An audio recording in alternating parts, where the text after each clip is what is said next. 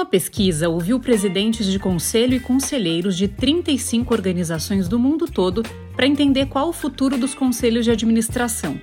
Foram ouvidos também investidores e professores de governança em instituições como Harvard e Stanford. Cenário Relevante, o podcast da CIS.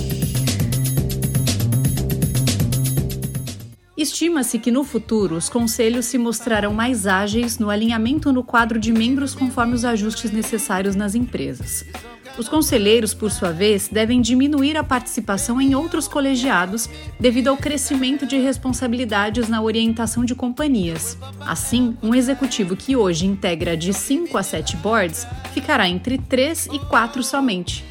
Esse diagnóstico vem a partir de um conjunto de tendências que vão guiar a evolução dos conselhos nos próximos anos, como a expansão da consciência corporativa, aceleração do negócio através do alinhamento de acordo e mudanças estratégicas, o compromisso com o desenvolvimento e evoluir a cultura corporativa. O relatório aponta que nenhum membro do conselho deve parar de aprender.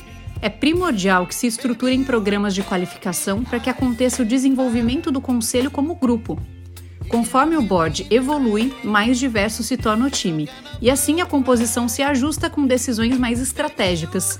Essa necessidade do colegiado se capacitar se assemelha à necessidade da alta liderança se transformar e crescer. 78% dos CEOs globais concordam que é preciso mudar para conduzir a transformação dos negócios.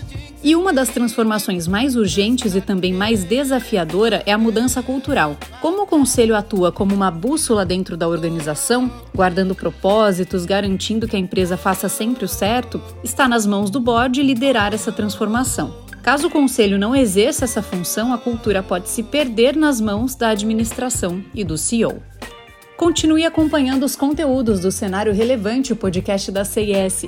Siga a CIS no LinkedIn e acesse o nosso site csprojetos.com. Até o próximo episódio!